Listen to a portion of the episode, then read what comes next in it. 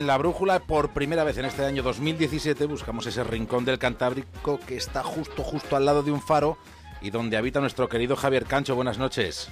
Buenas noches a todos. Hola, David. En el capítulo de hoy vamos a asomarnos al puente de Brooklyn. Capítulo primero. Él era tan duro y romántico como la ciudad a la que amaba. Tras sus gafas de montura negra, se agazapaba el vibrante poder sexual de un jaguar. Esto me encanta. Nueva York era su ciudad y siempre lo sería.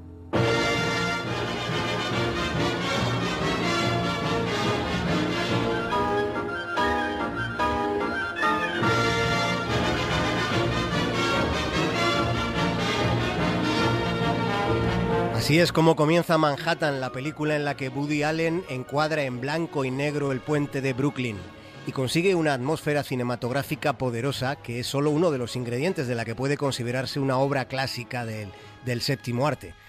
Lo que a continuación vamos a hacer es ubicarles allí, en la ciudad de Nueva York, que sin duda es un lugar en el mundo, un lugar donde encontramos ese que podría ser considerado el puente más icónico de la modernidad, el puente de Brooklyn, por el que se llega al distrito de Manhattan. Ese trecho arquitectónico es algo más que un puente. El puente de Brooklyn es un símbolo.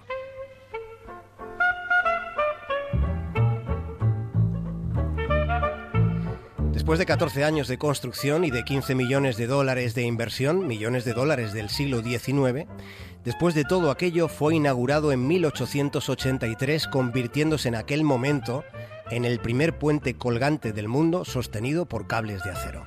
Todo el mundo hablaba de aquel puente, se hablaba tanto, tanto, tanto que al poco de su estreno comenzaron los rumores.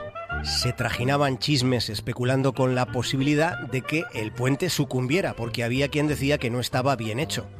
Uno de esos días escuchó un ruido. El ruido propició un temor enardecido. El temor desencadenó una estampida, y la estampida mató a 12 personas. En ocasiones la muerte comienza a venir cuando lo que llegan son los rumores.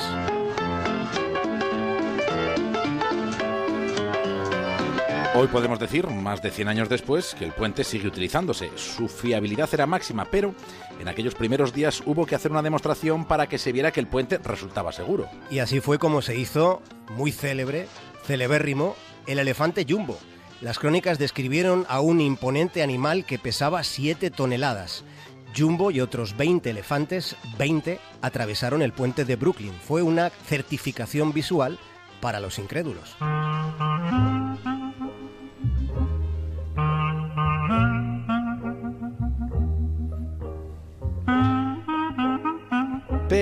Las muchas historias que impregnan el puente de Brooklyn, puede que la más emocionante de todas sea la de Emily Warren, Emily Warren fue una mujer cuya determinación resultó crucial para que el puente se terminase cuando se terminó y con la fisonomía y el aspecto que hoy presenta.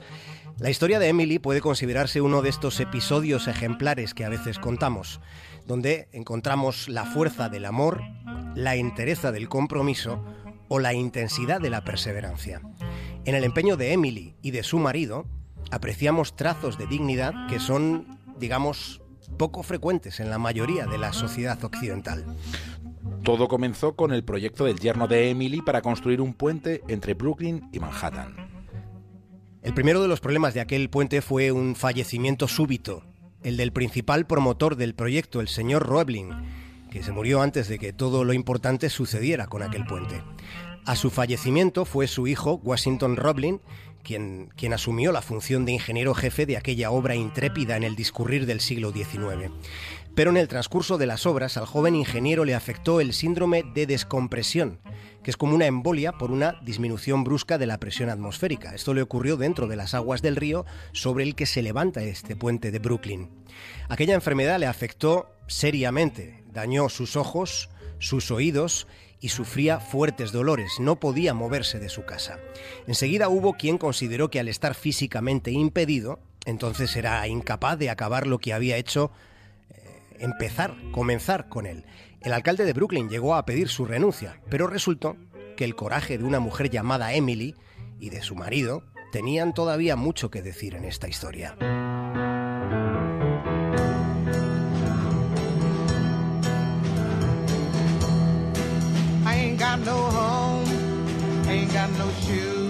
Emily Warren que no tenía estudios de ingeniería. No los tenía. La sociedad de su tiempo vetaba el acceso de la mujer a una educación superior, pero su determinación era muy superior a la mayoría de los hombres de su época. Emily se puso a estudiar en su casa lo que los hombres estudiaban en la universidad. Lo hizo guiada por su marido. Lo hizo durante 14 años. Durante todo ese tiempo, Emily visitó diariamente las obras, demostrando que sabía de lo que hablaba. Emily fue los ojos y los oídos de su marido al pie de aquella obra pero además lo hizo manejándose con una sinuosa inteligencia en un ámbito donde imperaba la rudeza. Fue capaz porque en poco tiempo logró ir adquiriendo los conocimientos que necesitaba para inspeccionar el trabajo de un ingeniero jefe. Mientras el ingeniero jefe lo miraba todo desde una ventana indiscreta.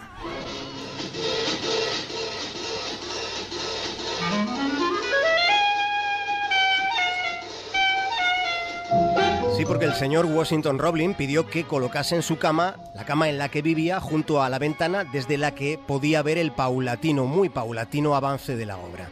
Inspeccionaba los trabajos con un catalejo desde aquella ventana y con aquel catalejo vio cómo se alzaban poco a poco, muy despacio, las torres del puente de Brooklyn hasta alcanzar los 83 metros que él había trazado en los planos. En la construcción de cada una de las dos torres se emplearon cinco años. Hasta llegar al día de la inauguración, cuando miles de personas se congregaron a ambas orillas del East River. Y entre las autoridades, David, estaba el presidente de Estados Unidos, el presidente de aquel año, de 1883. Estaba el señor Chester Arthur. Y junto al presidente cruzó el puente de Brooklyn una mujer llamada Emily. Su marido dejó escrito. Al principio pensé que todo se iría al traste, pero tuve una torre inexpugnable en la que apoyarme, mi esposa, una mujer de tacto infinito. De este modo, el señor Washington Roebling convirtió en realidad el sueño de su padre, que consistía en conectar Brooklyn con Manhattan.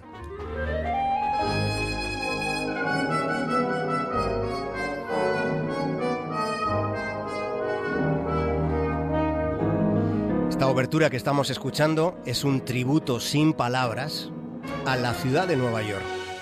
Escuchar, sentir este Rhapsody in Blue de George Gershwin con las primeras secuencias de Manhattan de Woody Allen supone algo así como un poema sinfónico.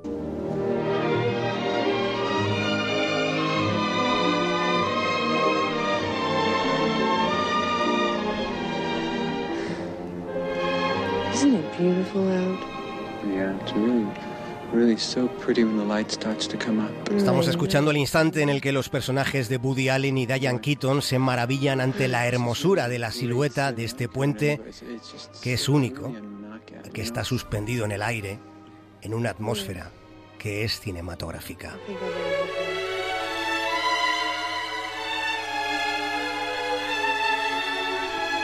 Lanzarse al río desde el puente de Brooklyn sin ser un especialista supone una muerte segura.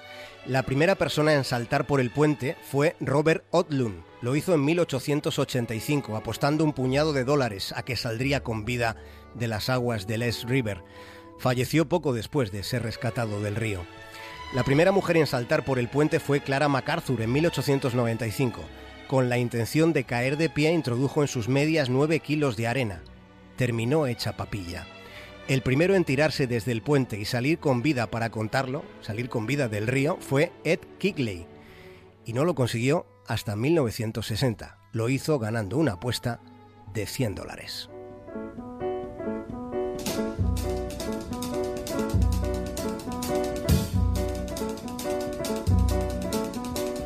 Oh, Cinnamon, where you gonna run to?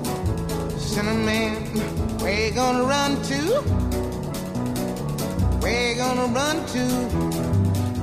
Qué ganas, qué ganas de pasear el puente de Brooklyn, Javier Cancho.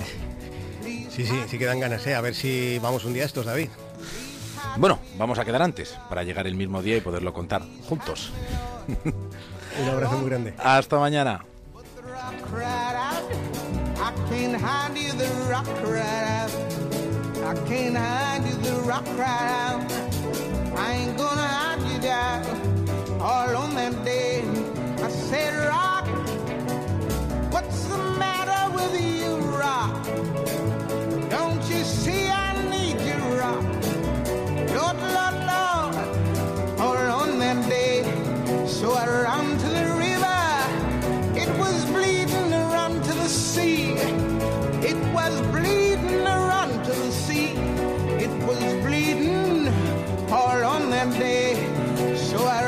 to.